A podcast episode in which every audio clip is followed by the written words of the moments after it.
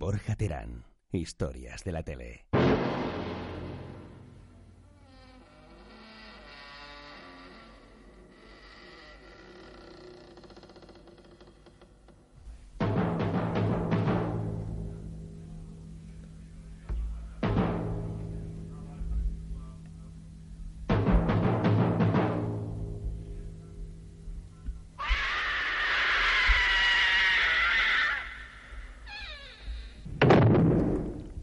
Hola, Luis Mosquera, ¿qué tal estás? Buenas tardes, Borja Terán. Bueno, bienvenidos a Historias de la Tele. Hoy hemos tenido un, un comienzo un poco temático.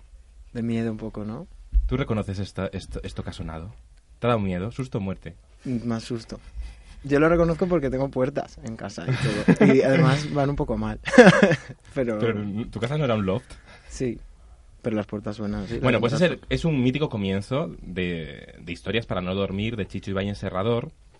Que, era- que es de estas cosas que hacía Chicho y que le hace muy bien, ¿no? De que, que es súper reconocible, ¿no? Tú veías la sombra en la puerta y el grito ya sabías que era historias para no dormir.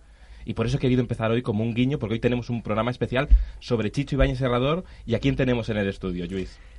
Pues tenemos a Marisa Paniagua y a Carlos... Uy, que se te ha olvidado. Carlos Muriana. Mira que me has puesto poco guion, ¿eh? bueno, y ellas, ellos son amigos y residentes en Madrid. Bien, es que Luis está aprendiendo a ser azafata. Estoy aprendiendo un montón de cosas. Bueno, bienvenidos Marisa y Carlos. Bien hallados. Qué ilusión teneros aquí porque sois dos profesionales de mucha trayectoria en televisión y muy vinculados a Chicho Ibáñez Serrador. Y eh, os ha tocado hacer el documental El Imprescindibles que estrena este lunes 22, la 2 de Televisión Española, a las 9 de la noche. Exactamente. Exactamente. A las 9 de la noche, el lunes próximo, 22 de mayo. Y que luego se podrá ver en la, en la carta. Claro, claro, eso luego se queda colgado en la queda ahí carta, y, sí. lo, y lo podéis ver cuando queráis y cuando escuchéis el programa igual ya, ya está. ¿Cómo ha sido hacer un documental sobre una persona que conocéis tanto? Porque los dos habéis trabajado mucho co- con él. Pues nada fácil, nada fácil precisamente por, eh, por la vinculación eh, profesional y emocional que teníamos con, con Chicho. Ambos eh, empezamos a trabajar con él hace muchos años, en, el, 1992, en, Mm. en la época de 1, 2, 3 que presentaba Miriam y Jordi Estadella. y, y ambos hemos continuado trabajando con él en diversos proyectos en los años siguientes, en Waku Waku, en El Semáforo, en Jimanji Kanana, en, en algunos de los programas que se pusieron en marcha después. Mm. Y, y para nosotros, pues evidentemente es un maestro. O sea, es- no solo fue un compañero en su momento, sino que fue, y, y un jefe, lógicamente, Sí. sino que fue un, un maestro para todos los que hemos colaborado con él. Tú como guionista y Marisa como realizadora. de Yo empecé con él de ayudante de realización. ¿Cómo era tenerle al lado de ayudante? Uf. Bueno, tú de, de- ayudante. Uf. ¿Era Pues- durillo o qué? Era duro. Además, eh, empezamos a trabajar con él pues cuando estaba en, en lo más, que era eso, en la segunda etapa de, de Jordi y de Miriam.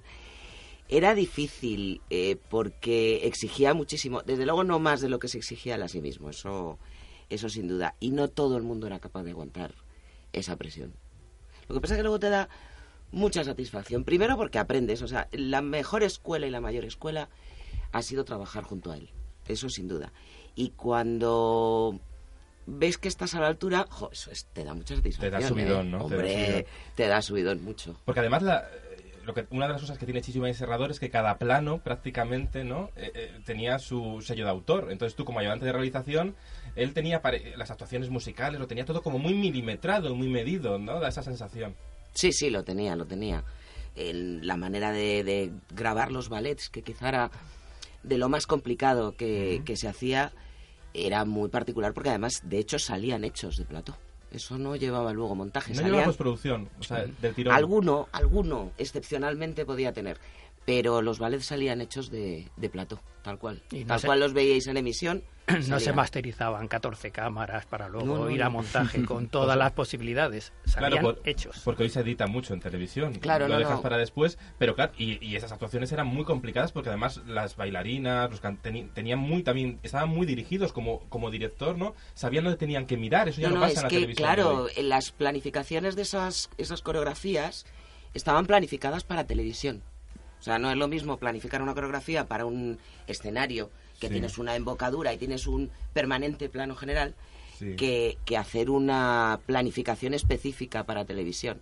Entonces eso era con mucha coordinación con él o la coreógrafa y luego mm, pues aquí un corto, aquí un tal, tú mira a tu cámara, cada cada zafata, cada bailarín tenía marcado su cámara donde tenía que mirar para la frase o para lo que estuvieran haciendo en ese Sí, momento. tenía, estaba, esta dirección de actores de cada elemento se ha perdido un poco en la televisión de hoy, ¿no? Ya parece que cuando hay una actuación musical o hay un playback, la gente sale ahí a ver cómo lo hace, pero no está tan medido, ¿no? También son otras maneras de trabajar, no la digamos que el tiempo del que ahora mismo disponemos para hacer todo ese tipo de cosas no es el mismo. Eh, lo podíamos hacer, tampoco tardábamos tanto, porque con lo complejos que eran esos ballets, había jornadas que salíamos con esos dos vales hechos, los premios, el coche, la despedida, los saludos, o sea, todo eso en, en una jornada larga, pero en una jornada. Ahora no se dispone de esos tiempos. Entonces, pues muchas veces vas a matacaballo y vas a sacarlo pues como puedes.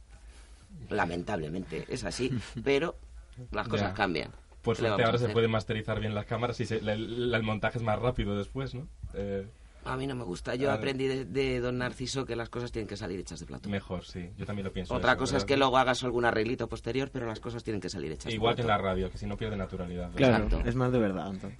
Bueno, Carlos, ¿qué- ¿a quién tenéis en el documental? Eh, Vamos a ver, en el... a, gente- a mucha gente que tra- trabaja con Chicho. Sí, sí, en el documental hemos tratado de, de cubrir bastantes eh, aspectos de su vida y de su trayectoria profesional. Entonces hemos eh, eh, tenido pues, a gente que nos hablaba desde el punto de vista más teórico, como Conchica Escajosa, que sabía mucho de la vinculación de Chicho con, eh, con Argentina, o Alejandro Macías, que es todo un experto en... Que lo vamos en- a tener hoy en el programa, en, lo un ratito. es- Y luego, pues mucha gente eh, vinculada, pues como Miriam Díaz Aroca, Mayra Gómez, que Consuelo Berlanga, Nuria Roca, eh, Luis La Rodera, eh, pues bueno, mucha gente que ha estado, que ha estado mm, presente en sus programas, eh, que además, eh, pues eh, formar parte de los equipos de Chicho marca, marca. Eh, no solo a la gente que da que da imagen, Sí. que ya digamos que tu imagen ya queda asociado para toda la vida al descubrimiento que en la mayoría de los casos hizo hizo Chicho de ellos, sino a- a ta- también a la gente que ha colaborado con él y de alguna forma todos nos sentimos un poquito parte de esa escuela. O sea, es como una escuela, realmente es como es como los maestros eh, pictóricos Sí, de- sí, sí. del barroco que creaban su taller y a partir de ahí pues un montón de gente eh, empezaba a trabajar pero siempre vinculado a esa escuela. Pues algo parecido nos, nos pasa a muchos. Es que Chicho ejemplifica eh, la televisión en España, yo creo, ¿no? Porque al final eh, sí que inventó y revolucionó mucho, que tenemos que aprender mucho de hoy de, de Chicho Ibáñez Serrador, ¿no, Marisa? Yo es que creo que hay que aprenderlo todo de, de Chicho. La manera de trabajar, la disciplina de trabajo, la exigencia, eh, la forma de organización del trabajo, todo, todo. Y por supuesto la innovación. Lo que pasa es que la innovación no, no está al alcance de todos. Claro, el, Eso ta- el es- talento y la innovación es efectivamente. algo que, lleva bueno. un sello personal, que en este caso es el de Chicho, que se atrevió con un montón de cosas que marcaron época. Es decir, eh, según él iba investigando y haciendo cosas nuevas, Sí. eso se iba incorporando, sin darnos cuenta, al- a la forma de hacer de televisión. Pero hasta que él hizo muchas de esas cosas, mm, en aquellos años, pues mm, eran como impensables, eran como, bueno, pues, pues no se hacían. Claro. Y él, él incorporó un montón de, de cosas que se han quedado. Él, él sabía mirar muy mucho también a la televisión internacional, ¿no? Él eh, observaba, bueno, él llegó a trabajar, ¿no? Luego nos lo, nos lo contará eh, Alejandro Macías, él llegó a trabajar en el Oriente, ¿no? No sé, en, en China, Sí, ¿no? Hong Kong. En Hong Kong, pues eso. Haciendo un programa de cocina. Es, es muy fuerte, muy fuerte. Sí, sí, sí, no, no sabía de qué iban las recetas, pero oye, estaba ahí de realizador, se, se, se- se bu- se buscó bien la... Y la habéis tenido en el programa, la habéis... ha- ha- Chicho ha vuelto a Prado del Rey, de vuestra Sí, mano, ¿no? Sí, volvió, ¿Cómo fue volvió. ese reencuentro con Prado del Rey? Hombre, muy emocionante. Fue muy emocionante porque lleva muchos años sin venir. Y bueno, pues fue emocionante para él y emocionante para nosotros, claro. Claro, porque estabais ahí todo el equipo que había trabajado con él en esos estudios, eh, en el estudio de al lado, donde muchos años hizo el 1, 2, 3, el estudio 1 también, bueno, los- vuestros años se hicieron más en, el en los estudios Buñuel, En los que, estudios Buñuel, sí. que en paz descansen, ya hay unos bloques de viviendas muy bonitos. Eso, eso lo sé, que lo he visto en tu Instagram. Sí, es que he hecho toda la deconstrucción. Eh, ¿qué, qué, qué os dijo allí cuando, cuando apareció en el estudio 2 donde lo grabasteis? él estaba muy emocionado, estaba emocionado por, por eh, volver a Prado del Rey. Es decir, bueno, pues él lo que nos vino a decir es que, claro, allí había pasado muchísimas horas, había pasado muchísimas horas de su vida y se había dejado unas energías enormes en esos estudios. Entonces, eh, pues de alguna forma, él se reencontró. En aquel momento, cuando hicimos la entrevista, eh, por circunstancias eh, había poca gente, eh, porque era un sábado, hubo que hacerlo un sábado, que era cuando estaba, teníamos el estudio libre, y en aquel momento no estaba mm, pues toda la gente de televisión española. El, barullo, Pero, pero de alguna forma, sí, él, yo creo que se, se emocionó al reencontrarse con, con ese ambiente. Es decir, entrar a un plato, aunque sea un plato vacío, siempre es algo que tiene de, emoción. Y estos platos que han vivido tanto, que, han, que tienen tanta historia, estos platos de Prado del Rey, pues eh, lógicamente emocionan a cualquiera. Es que además los estudios de Prado del Rey huelen diferente que los de otras cadenas. Huelen como añejo, no sé. añejo, claro, es que son añejos, son los más añejos. Pues mira, tenemos, acabamos de hablar de él y tenemos al otro lado del teléfono a una de las personas que más sabe mm, de televisión de este país y además bien documentado y bien apasionado y le queremos mucho. Alejandro Macías. Buenos días a todos. Muy buenas. Estamos por la tarde, Alejandro. No ¿Ves cómo iba a... no voy a responder a eso porque entonces ya, me estás... estoy dando la razón. Y, y, no, evidentemente. Ya me estás desvelando que el programa es grabado. no, quiero dar un beso muy fuerte a Marisa y a Carlos. Nos veremos muy pronto. Y yo quiero agradeceros eh, el esfuerzo que habéis hecho eh, con ese documental que era necesario y, además que llegue justo en una fecha tan emblemática como el 45 aniversario del 1-2-3 es fantástico. Qué bien hablas, Alejandro. ya ves, ya ves. ya, me has hecho el programa. Bueno, oye, por cierto, ¿está Luis también ahí? Sí. Está Luis. Bueno, Luis, yo voy a luchar para que algún día merezca un poema de los tuyos. vale, Es una amenaza. bueno, pues hoy tienes que escuchar el final del programa porque hoy ha hecho un, un poema sobre el 1-2-3. Ah, bueno, bueno.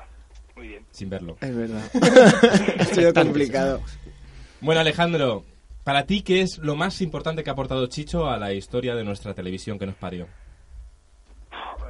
A ver, es imposible responder a eso. Yo lo único que puedo decir es que Chicho es el talento audiovisual más grande que hemos tenido en España, el más completo, porque es el único que ha em, conseguido aunar todos los...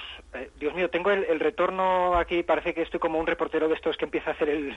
que empieza a oírse a sí mismo y que empieza... Ya te están bajando el retorno. Encarna... Digo que es el talento audiovisual más grande que hemos tenido, porque es el único que ha conseguido eh, de todos los de todas las partes eh, que tiene la televisión, el cine, el teatro también, ha conseguido triunfar en todos ellos y además imprimir su sello.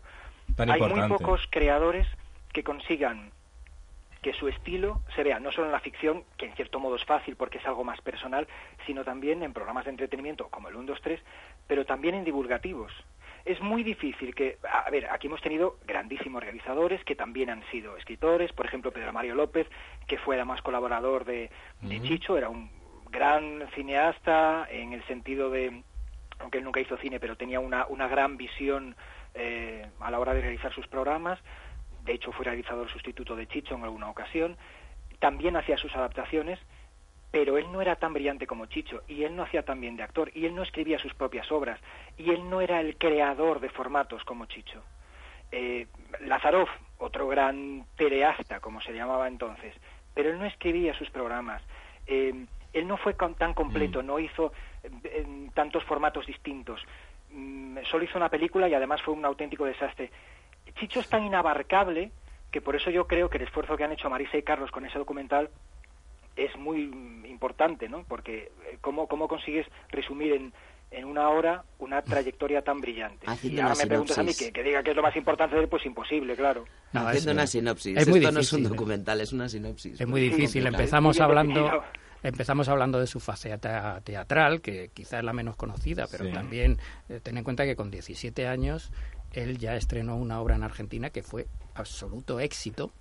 Eh, y que y que estuvo pues, pues, muchos meses llenando llenando teatros que luego se, trajo aquí a España y renovó el éxito es decir que son son eh, es un autor es un autor, como bien Es dice. Alejandro, en todos los sentidos. Es un, es un autor que era capaz de escribir los guiones, de interpretarlos y presentarlos, de, de realizarlos, de dirigir las coreografías, eh, los actores y todo eso, todo eso resumido en, en una sola persona. Es decir, que, Es que tú fíjate que incluso los que son considerados programas menores, que podríamos eh, embarcar, eh, enmarcar dentro de ese grupo a Waku Waku y al semáforo, incluso en esos programas él consiguió imprimir un sello inconfundible.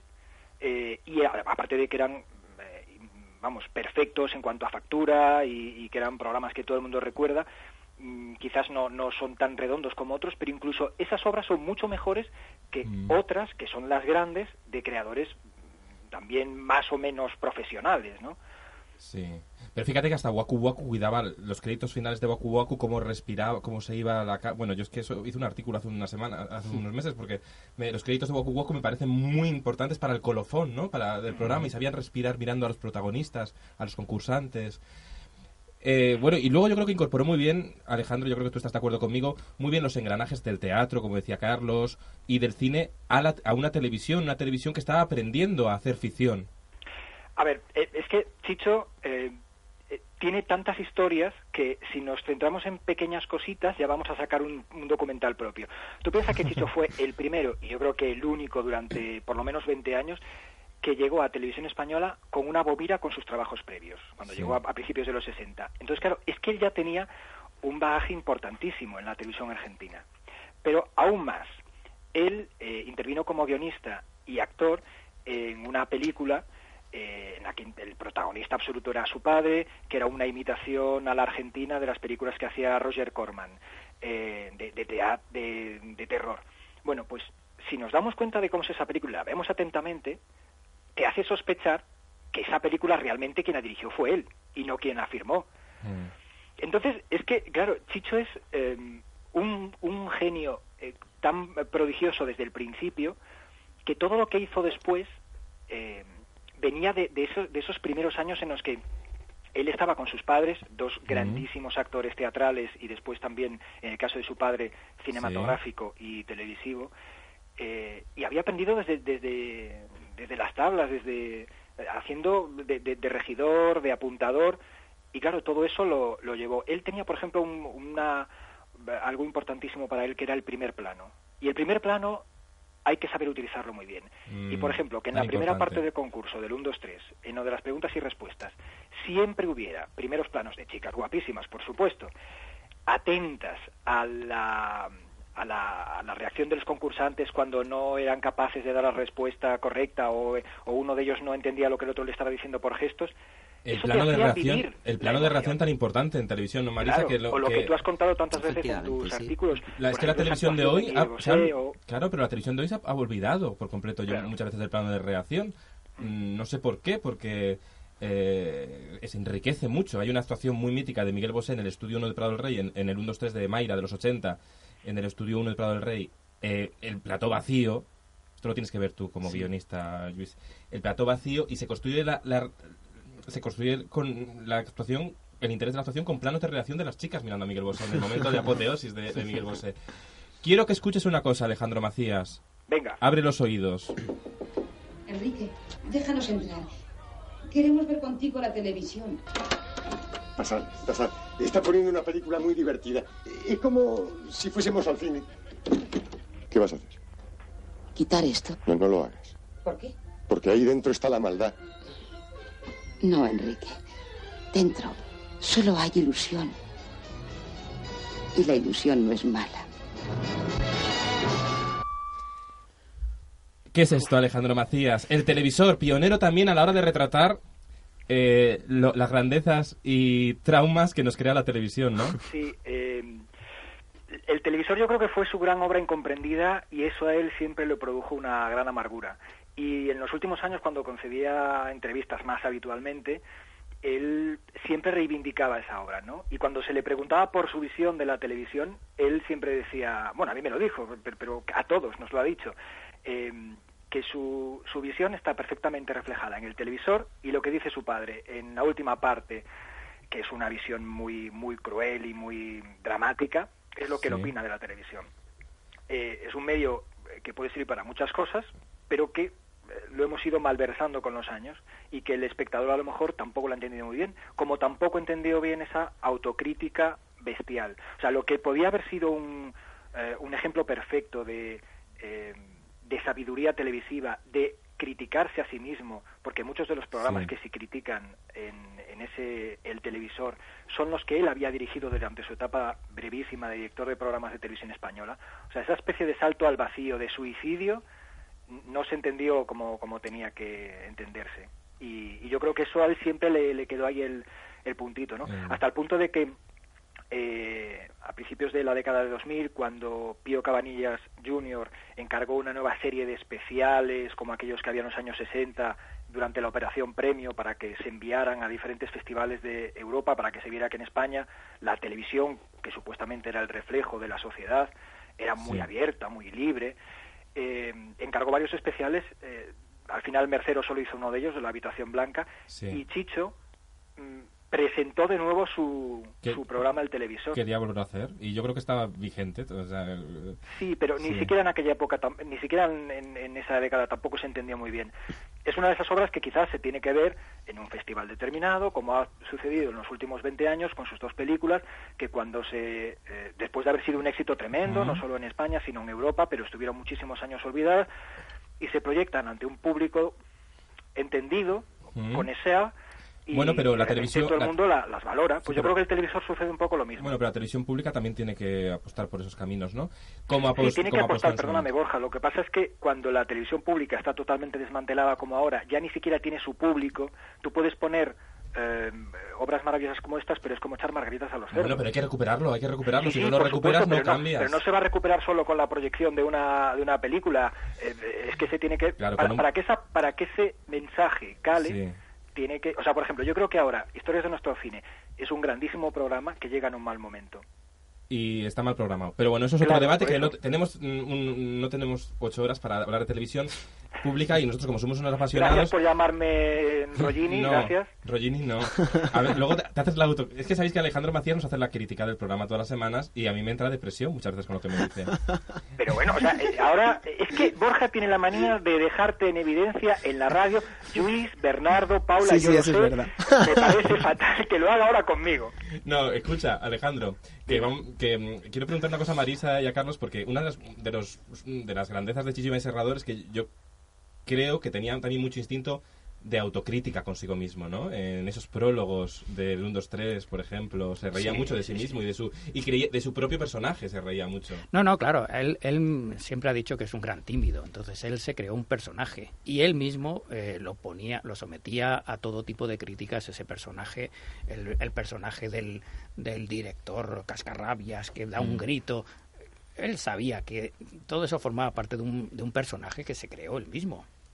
Y, y- sus críticas más feroces iban contra sí mismo siempre. Él era eh, trabajaba tantísimas horas porque era un es, es un perfeccionista. Él sigue Mm. sigue escribiendo y sigue haciendo cosas y es un perfeccionista nato que nunca está contento con el trabajo. Y una vez que acababa el, el trabajo y todo el mundo le felicitaba, y dice, sí, pero sí, pero si hubiéramos podido hacer esta otra cosa mejor y si ahora le dejases hacer eh, el televisor o cualquier cualquier Sí. otra de estas eh, de, de estas eh, películas que él puso en marcha la cambiaría por completo porque nunca estaba contento con, con el resultado del trabajo Fíjate, pues yo también creo que fue además un visionario de lo que se nos avecinaba, además de reírse de sí mismo, fue un visionario de lo que se nos avecinaba con la cuando llegó la competencia en las cadenas de televisión. Mirad.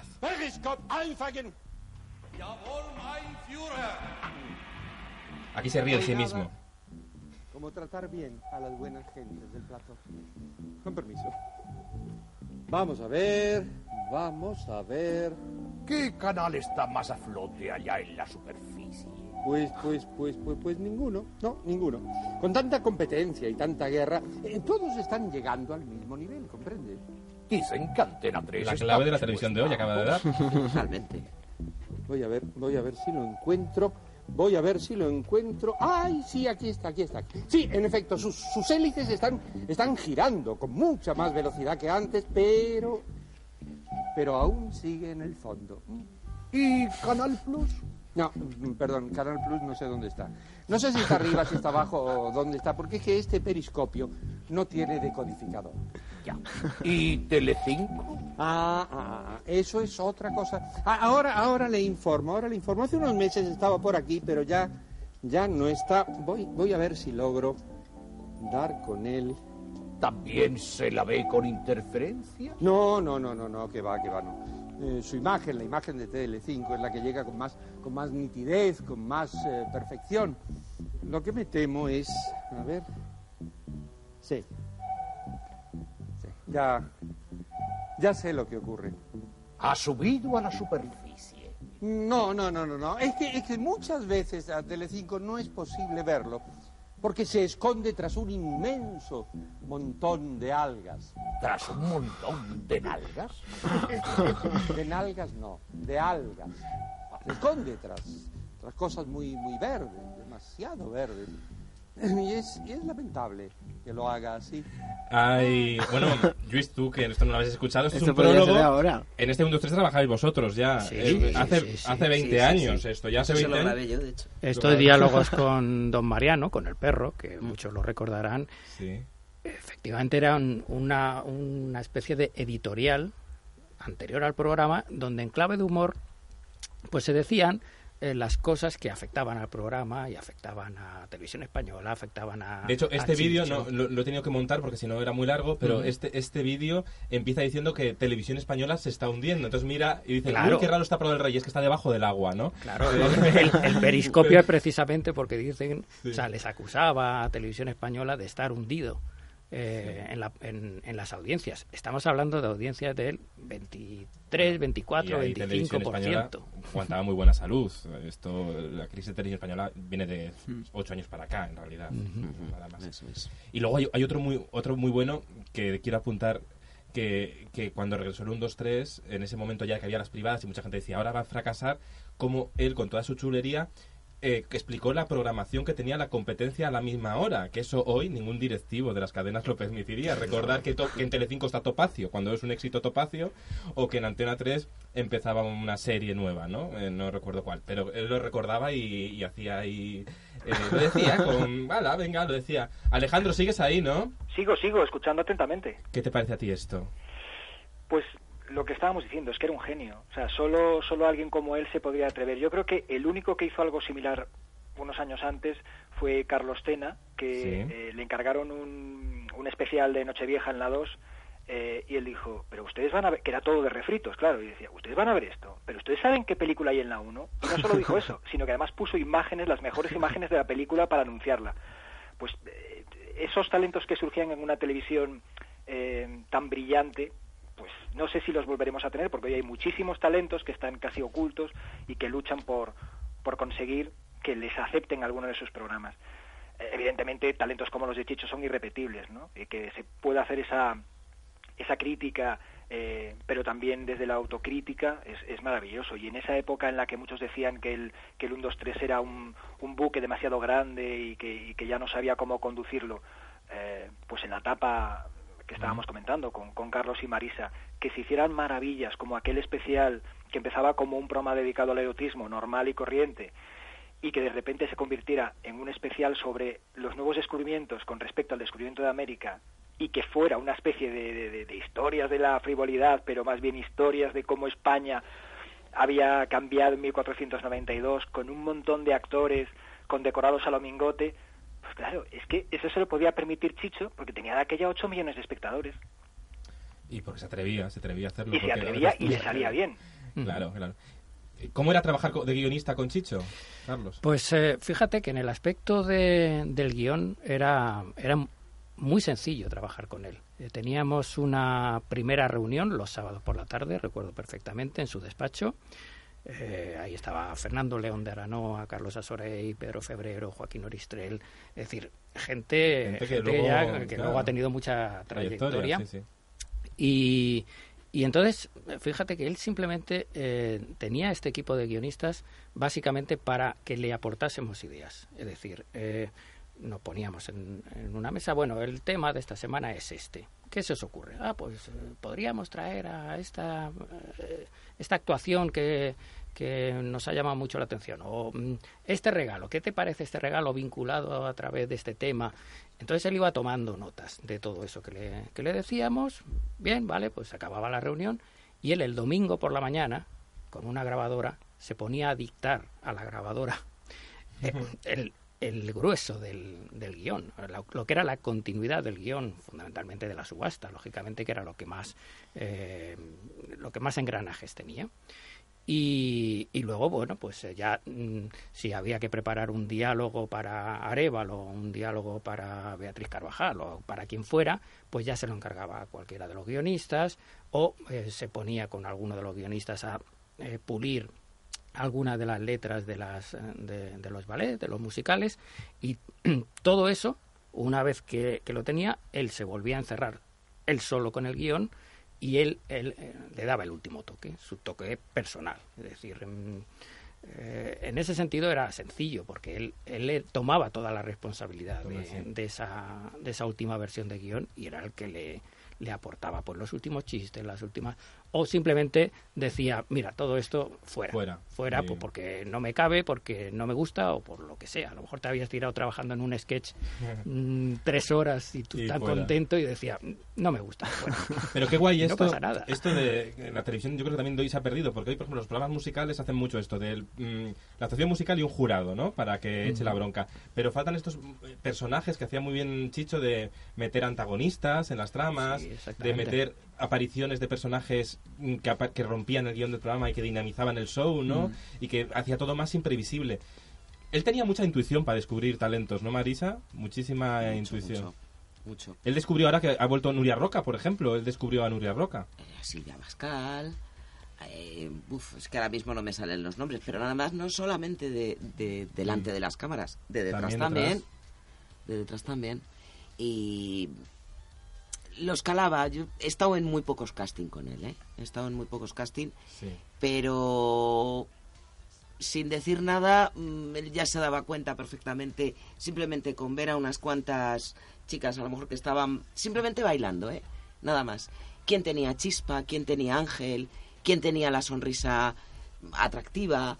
Tenía muchísimo, se daba cuenta enseguida. Sobre todo eh, se daba cuenta de quién es capaz de comunicar Mm. y de comunicar delante de una cámara. Es decir, eh, es que le hemos visto incluso del público, gente sacar del público a una, una qué sonrisa más bonita, vente. Y, y a lo mejor la incorporaba de alguna forma al plantel del programa porque le gustaba su sonrisa, le gustaba la forma eh, que tenía de sonreír esa persona y veía que en esa sonrisa se transmitía algo. Entonces eh, se dieron varios varios casos de ese, de ese tipo. O sea que, que él tenía tiene todavía, ¿eh? porque fíjate que, que todavía en alguna ocasión, eh, no hace mucho, eh, a través de una simple conversación con alguien, eh, se ha dado cuenta, oye, esta persona eh, vale para comunicar. Quédate con ella, que- quédate que, que vale. El ojo no, no, lo- no, lo- no lo pierde, No, ¿no? no, y además había, una vez que ya, aparte del ojo, era luego saberle sacar el partido a la gente. Por eso digo, hay veces que era un poco duro trabajar con él, pero, pero es que era capaz de sacar a la gente mm, lo que las personas ni se conocían de sí mismos. Hasta dónde podían llegar. Él lo, lo sabía ver. Ahora que Televisión Española, la web, eh, el archivo de Televisión Española comparte brutos del 1, 2, 3, que es una cosa fascinante, ¿no? De ver las grabaciones de los años 80 con ese silencio, ¿no? Cuando se paraba la grabación, ese silencio, Sí, sí. que estaban todos como eh, asustados, una- pero sobre todo porque, claro, eh, un, tipo de, un programa de esas características, probablemente si no hay una rigidez, de, eh, es muy difícil de, ro- de rodar, ¿no? De grabar. Y más en los 80, cuando la tecnología no era como ahora, ¿no? Que es mucho más fácil luego montar o editar. Pero, pero es muy gracioso ese silencio, pero también hay, han subido alguna bronca llamativa, alguna No, no, y- zapata, ¿no? Y esa voz por el playback. Carlos Muriana, a control. A control. Eso, Te, puedes- te puedes imaginar. Los pelos cómo- como escarpias. eso acongojaba un poco, Un Carlos. poquito, un poquito, un poquito. En un par de ocasiones me, me sucedió y, y subir esa escalera a control, te puedo asegurar que en aquel momento era duro. Era duro. ¿Y te, te cayó alguna bronca memorable No, pues fíjate que sí recuerdo eh, en una un par de ocasiones, yo me ocupaba básicamente en aquella época de las eliminatorias, de idear y de controlar un poquito cómo se ponían en marcha las eliminatorias. Entonces, claro, ahí te la jugabas porque unas funcionaban y otras, pues por lo que fuera, no funcionaban. Y me sucedió que en un par de semanas consecutivas no funcionó y Carlos Muriana a control, o sea, está, pues, pues no sé, pues me echará a la calle. Y no, simplemente me vio entrar por el control y dijo, esto no va a volver a suceder, ¿verdad? Digo, pues procuraré que no. Vale, puedes ir. Y ya está. Y ya se te ocurrió otra cosa. Y, y- eh, sí, ¿qué, qué ocurre? Que la presión para la siguiente eliminatoria, para la siguiente Era idea que aportabas, era enorme. Eso te hacía trabajar por encima de tus posibilidades muchas veces. Y lo que decía, y lo que decía Marisa, eso hace, eh, pero me pasaba a mí y le pasaba a cualquiera, eso hace que te eh, que saques lo mejor de ti. Cosas que tú no sabías que podías. Porque muchas veces nos acomodamos, eh, estamos Mm. Sí. en nuestra zona de confort y ya sabemos que esto no funciona. Bueno, pues ahí nos quedamos. Con las Y pilas puestas, ¿no? Esa, mo- esa tensión un poco que viene bien a veces. o- Exactamente. pero también depende cómo sea, ¿eh? También depende cómo sea. Y tú, Marisa, como ayudante de realización de Chicho, también tenías que aguantar lo tuyo. Sí, lo que pasa es que yo con Chicho, mm, desde el primer momento, eh, fue una muy buena sintonía. Desde el momento en que nos conocimos. Y yo me atrevía incluso a regañarle, a Ah. veces, sí. Y eres, y eres de las, la única persona que tomó las riendas como realizadora tú sola del 1, 2, 3 en la última Bueno, temporada. pero eso también puede ser un poco por las circunstancias, porque yo estaba ahí, y bueno, pues, eh, pues sí, depositó en mí su confianza, con lo cual para mí te puedes figurar lo que es eso. No, no cabo, no, uy, no cabo. No quepo en este estudio de, de satisfacción. Y pero- también se notaba, porque tú también tienes mucha mirada propia realizando. Y se notaba. Pero mi mirada propia es, es copia de la del maestro. Bueno, bueno, yo creo que tiene. Es Es, del maestro. actualizada, es una mirada actualizada, ¿no? Yo soy... Borja, si me permites, Ataca, ataca. eh, ya que ellos estaban comentando antes la importancia de, de, de Chicho como descubridor de talentos y han dicho una cosa muy importante. No solo los que ponían cara, los que estaban Sí. delante de la pantalla, sino también los, los que estaban detrás, ¿no? Eh, él ha sido el mayor descubridor de talentos de televisión española, tanto detrás como delante de la cámara. Y ahí tienes a dos grandes representantes. Jo. Marisa es muy modesta con respecto a su Jo. mirada, dice que es una que es una imitación de la de Chicho. Una cosa es que aprendiera de Chicho y otra cosa es que después los, los fans de, de la tele sepan reconocer también la mirada de Marisa. Y en cuanto a Carlos, que está hablando ahora de las eliminatorias, es que estamos ante uno de los responsables eh, del guion del programa Juegos sin Fronteras en España, que eso sí que eran Mm. pruebas a lo grande. O sea, que son dos ejemplos de, de ese descubrimiento continuo de talentos. Qué, Jo, qué mítico gracias. programa. que- Gracias, Alejandro. Por eso le he dejado pinchado. Te voy a dejar pinchado todo el programa hasta el final, ¿vale? Vale, vale. Sí, sí, para que nos diga Va- cosas bonitas. Tú apunta cuando quieras. Tú apunta cuando quieres cos- cosas. Otra de las, otro de los rasgos que tenía muy bien Chicho, en, todo, en todas sus facetas, yo creo, no solo en el 1, 2, 3, que es lo que hablamos siempre, pero también en Hablemos de Sexo o tantos programas, es que sabía hacer una radiografía muy interesante de su tiempo, una cosa tan importante en televisión y que ahora hacemos muchas cosas pensando en, en soñar en épocas pasadas que nunca existieron, muy románticas todo. Las chicas de cable, estas. Sí, Velvet. con la música. eh, series de Reinas. Reinas, de José Luis Moreno. Bueno. ¿Qué pasó con Reina? Pues no sé, no sé, acabó. Todavía no ha cobrado gente, pero bueno, eh, total, que que sí, que sí, que me voy por los cerros de Úbeda. Pero Sí, la radiografía de su tiempo. hacía la radiografía de su tiempo muy bien, ¿no? Incluso yo creo que hasta, hasta iba por delante muchas cosas. Evidentemente, el caso más, más claro es, eh, es Hablemos de Sexo. Hablemos es de decir, sí. que en el año 91 en televisión española se atreviesen a poner un programa de educación y divulgación sexual, en aquellos momentos rompió muchísimas barreras y que encima se convirtiese en aquel momento en un programa de éxito, sin escenas escabrosas, sin, eh, sin tirar eh, excesivamente de, de lo morboso, eh, pues, pues evidentemente marcó un momento. Pero antes ya lo había hecho con, con Historias para no dormir. Es decir, él descubrió el filón de, de las eh, historias de suspense en una televisión donde, bueno, pues con suerte los estudios 1 o, con, o los teatros que se ponían eran eh, reediciones de clásicos. Él también cogió clásicos como Alan Poe, como Ray Bradbury, pero, lo- pero le dio ese sello personal Sí. y siempre orientado hacia el suspense. Bueno, pues lógicamente eh, fue, fue todo un éxito. E incluso más tarde con Waku Waku, pues bueno, pues de alguna forma anticipa esa época de, ecología Sí, que, sí, sí, que ahora sí. estamos viviendo. Sí, que además era, eh, los- lo- volvemos a los créditos, los créditos eran toda una oda al ecologismo, por Sí, ejemplo. ¿no? la canción, la, la- la letra sí. de la canción, que también, también la había hecho él, eh, cantaba eso, el amor a, a la naturaleza. O la osadía del semáforo, que que ser osado Bueno. para poner un programa así en, que es realmente en la cadena el pública. primer talent show. ¿Qué era el semáforo? Eh, eh, ¿no- ¿Tú no te acuerdas del semáforo? No. Tú ya habías nacido ahí. De. Waku Waku sí. Pues el semáforo era un programa que, que la gente llevaba como instrumentos, cacerolas y podía dar Y tomates, ¿eh? Y tomates y todo, claro, hacer cacerolada si no te gustaba la actuación. Si te gustaba aplaudías y si no abucheabas y, y tal. En el estudio 1 de Prado del Rey. Era un talent show un poquito a la inversa. En lugar de, de destacar aquello que era eh, eh, los mejores eh, eh, afinando o las mejores actuaciones, aquí había un poco de todo. Aquí había sobre todo mucho sentido del humor Claro. y, y muchas ganas de participar. Entonces se daba, se daba ocasión de participar a gente muy de la calle. Y, y era gente de la calle, Cañita Brava cuando, cuando salió, y allí se, se convirtió en un personaje, En un todo icono. un- en todo un Que era- icono que, luego... Pero en, en Sí. este programa era muy importante también la mirada de Chicho, porque eh, cuando, cuando fue tal éxito y totalmente inesperado, Sí. Antena 3 contraatacó con un programa similar que se llamaba Sonrisa de España, con Jo- José Luis Pol y Paula Vázquez, Sí. y lo que falló en ese programa es lo que no fallaba en el de Chicho, y era el respeto. Se partía desde el humor, había gente, bueno, pues que realmente era, no tenía talento ninguno, pero se les trataba como auténticas estrellas, y aunque la gente podía buchearles, nunca se llegaba a hacer un bullying, por ejemplo, como el que se está haciendo ahora con Manel Navarro, ¿no? Que ya está, ya pasó la gracia. Bueno, pues eso es lo que hacía ¿Qué ha Antena pasado 3, con Manel que no hacía Chicho.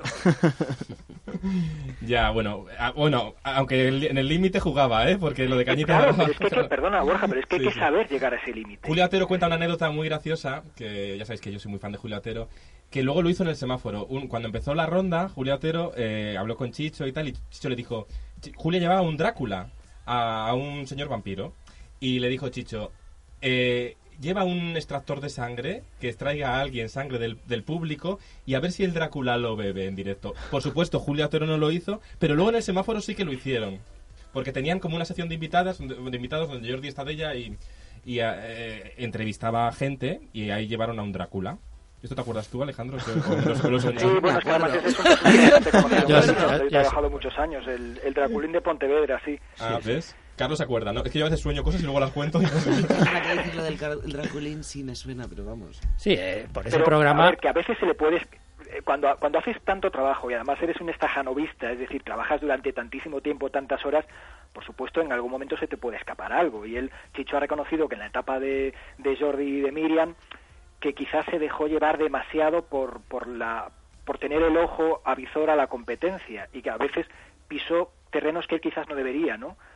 O que no debería según su criterio. Y por eso en la época de Bax eh, hizo un 1-2-3 mucho más limpio, mucho más cultural y, y, claro, después de haber vivido el de Jordi y de Miriam, pues ahí fue cuando hubo también, o sea, bueno, hubo muchos problemas quizás en ese en ese 1-2-3, ¿no? Pero pero el público ya no lo reconocía como, como tal. a- a mí me En encanta la semáforo, despedida- me a encanta la veces se despedida pudo de- traspasar ese límite, pero en general supo muy bien estar al filo de la navaja.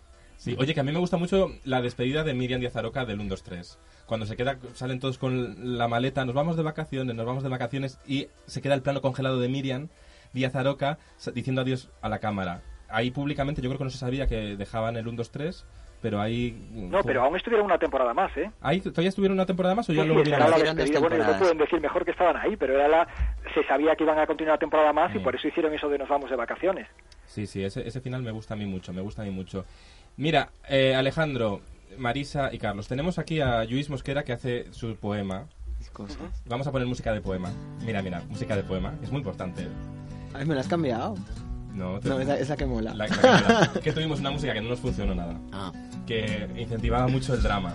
Y entonces ahora hemos puesto otra más hipster, porque es lo que somos. Claro. O lo que queremos ser, pero no, no llegamos a serlo. El poema de Luis Mosquera hoy, dedicado al 1, 2, 3. Soy millennial del 90 y de la era de internet, y aún así hoy mi poema va a hablar del 1, 2, 3. Yo sé lo que me han contado, que es historia de la tele, que es un programa de los obligados. Sé que es muy importante también su creador, y me sé hasta su nombre, Chicho Ibáñez Serrador. Sé que había unas azafatas que eran hipsters sin saberlo, las tacañonas, una campana, algunos malos, muchos buenos. Sé que había una ronda de preguntas, ronda de pruebas y una subasta, que por allí pasaban personajes hasta decir basta, que las azafatas tenían una calculadora para traducir a pesetas las respuestas. Y que había una calabaza que se llamaba Ruperta. Que para concursar había que ser amigos y residentes en Madrid, y decían todo el rato tarjetita por aquí. Y él no sé mucho más, si es que no he nacido antes y no lo he podido ver, que podrían reponerlo, incluso volverlo a hacer, que me quedo sin poema y que hasta aquí puedo leer. ¡Bravo, bravo! ¡Qué bonito! Ay, ¿Creéis que podría volver hoy el 1, 2, 3? Yo lo veo complicado. Es muy, es muy complicado, Muy porque, complicado. pre- pero precisamente porque el 1, 2, 3 está muy asociado a, a Chicho. Yo lo he hablado algunas veces con, con Alejandro, con su hijo. Su hijo, sí. Y, y evidentemente eh, mm, sería posible, pero siempre que hubiera un buen director de, de actores, un buen equipo de guionistas, un buen realizador, un buen eh, eh, coreógrafo que además sepa de televisión. Es decir, todas esas mm, Y no, caer, figuras. y no caer en el problema, porque era un problema que no confundía, no confundía ritmo con velocidad. ¿no? Y ahora Pero si tenemos todos esos grandes talentos, faltaría la amalgama, que era Chicho. Claro, claro. Es que Yo por eso creo que, o sea, todo. con todo lo que se está comentando ahora de que Antena 3 sería la cadena que, por el tipo de audiencia que tiene ahora, por los programas de entretenimiento que está haciendo, como Tu cara me suena, que sería lo ideal. Yo, sinceramente, prefiero que se quede en el, en el recuerdo, que se quede como un gran programa. Yo Bueno, creo que sin Chicho el 1, 2, 3 no tiene sentido. Hay que aprender mucho, yo creo, del 1, 2, 3, de todos, de todos los ingredientes que tenía, que era, era un- una maquinaria súper compleja, llena de ingredientes televisivos que hemos perdido por el camino, que hay que recuperar esto de contar una historia eh, rica en personajes, protagonistas, músicas de fondo, bueno, fotografía, realización, tal, tal, tal, pero, pero no reproducirlo, ¿no? Igual ahora. A ver, la- Valorar el recuerdo. lo que es la mecánica del programa seguiría funcionando perfectamente. Es decir, una, es una mecánica mm, sencilla y a la vez compleja, actual, compleja eh, como para porque sigue manteniendo ese suspense, eh, sigue, es decir, podría ser reproducible. Ahora, mm, el recuerdo que tenemos en este país de, de ese programa pesa mucho. Mm, lo cual no quita para que en algún otro programa, eh, en algún otro país eh, donde no se ha hecho el 1, 2, 3, se pusiera en marcha y sí, posiblemente fuera un éxito. Yo en eso sí estoy de acuerdo, ¿eh? ¿Ves? Que, que Eh, sí, sí, que sí. funcionaría mejor en otros países que aquí. Nosotros Pero- ahora ya no aceptaríamos una versión, pues, más modesta como la que, por ejemplo, durante 11 años tuvo la, la televisión británica y con muchísimo Claro. éxito.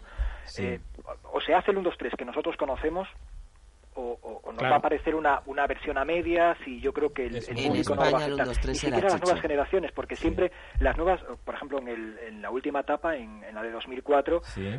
que funcionó muy bien al principio y, y yo siempre explico eh, cuando me preguntan que no es que no funcionara bien el programa, que pudo tener errores, sino que hay que recordar que coincidió con la etapa en la que las elecciones europeas tuvieron una Sí, importancia trascendental la emisión. española, se quitó varias veces, un viernes se emitió Cuéntame, se emitía así, se emitía no. Y hubo Así un cambio político, bueno, fiel. hubo muchas cosas en 2004 y el programa de hecho se acabó casi sin No, se acabó sin despedida. sin despedida. Pero- bueno con una hasta siempre con, con una frase muy bonita de, de- de Luis La Rodera que, que dijo que dijo una cosa los sueños se cumplen muy bonito y con un plano final también muy bonito que ahí estaba Marisa detrás pero eh, te recuperáis el lunes 22 a las 9 en la 2 imprescindibles lo vas a ver Luis Sí, 22 en la 2, además es fácil. Fíjate qué fácil. Eh, aparecerá en el documental Chicho. Hace unos meses lo vimos con Buena Fuente y daba esta lección de televisión. diría, pues que traten de traducir para el gran público lo que ellos sientan, porque si no lo sientes, ¡fua! No hay nada, ¿no? No hay nada. Bueno, ahí Chicho, Es- venerable Chicho. Es la esencia de la televisión. Si tú simplemente Totalmente. te limitas a hacer un programa por competir en audiencia o por eh, cubrir el expediente, mm, evidentemente no estás comunicando. Es decir, todos los que participamos de la televisión de alguna forma eh, dejamos un poquito de nosotros en, en lo que hacemos o tratamos de hacerlo siempre así. Y, y desde ese momento un programa funciona. Si, si no hay ese componente personal, es muy difícil que en un aspecto como es la televisión, que es pura comunicación, o como es la radio, como te puede pasar en este programa, que eso funcione. La personalidad propia tan importante, ¿no? Eh, la mirada propia, y eso yo creo que en la televisión de hoy se ha perdido un, un poco, ¿no? Intentamos clonar formatos de éxito internacional y al final no hacemos productos con mirada propia, ¿no? Mm, pero es un poco lo que yo te estaba diciendo antes. Ahora se busca mucho la audiencia, la economía, que esto cueste barato, que sea poco tiempo. Entonces, ese tipo de cosas te hacen muy difícil, esa mirada propia, ese, ese mimo. Y luego, ¿quién, quién toma ese riesgo? Claro. ¿Quién, quién, quién asume ese riesgo? Yo creo que está pasando, sí, está pasando, por ejemplo, con las series. Es decir, en el aspecto de las, de las series estamos viviendo un buen momento porque se están empezando a tomar una serie de riesgos personales por... Mm, por showrunners, por guionistas que tienen ideas y las quieren llevar adelante. Mm. Creo que en el aspecto del entretenimiento y de no no ocurre tanto. No creo que tampoco tenemos no tenemos directivos de televisión ahora, tenemos gerentes, tenemos gestores que no confían. Ellos ahora es lo normal que te encarguen un, un magazine diario, por ejemplo, de tres horas, te lo encarguen con un mes de antelación. No hay tiempo y, no hay intuición. Espera que te corte Alejandro porque es que se nos va el tiempo. Mm, falta directivos con intuición. Quiero preguntar una cosa a mm, Marisa. Marisa, ¿y tú no echas en falta un gran musical, un gran espectáculo como realizadora? Yo sí. ¿No tienes ahí algún proyecto entre manos en televisión española que nos des ahí una ilusión para terminar el programa? Pues ahora mismo, lamentablemente no, no lo tengo. Ya me gustaría, ya me gustaría ahora, se pone en marcha en televisión española un, formato de sábado noche con, con show veremos qué tal. Eh, la gente que lo está haciendo parece que está contenta. no es un musical en sí, es un poco una amalgama de concurso. Ojalá funcione. Sí, veremos. Nos tenemos que, ir. Nos tenemos que ir. Alejandro, que te quiero mucho.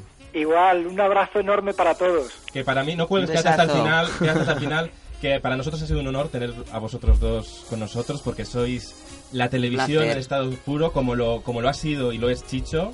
Luis, ¿qué has aprendido en el programa de hoy? Pues ha sido como una masterclass, ha sido muy guay. Me gusta mucho todo lo que contáis. Yo estaba un poco aquí flipando. Y, y muy guay, ¿no? El referente de. Porque mm, me da, me da mucha ilusión que haya gente que arriesga y luego esa gente es la que realmente consigue cosas, ¿no? Pues ahora de cabeza la web de Televisión Española, donde hay muchos de esos programas colgados y, ya verás cómo te llevas más de una sorpresa. Porque ha sido inspirador la palabra. Por Dios, no te pierdas historia de la frivolidad. Eso. Para mí es lo más. Gracias Marisa, gracias Carlos, gracias a todos por estar ahí. Ha sido un programa muy especial, muy emocionante para nosotros, porque Chicho ejemplifica esa televisión que nos hizo querer tanto la televisión, la televisión que confiaba en la creatividad y en la personalidad propia. Que triunfe la imaginación. Adiós.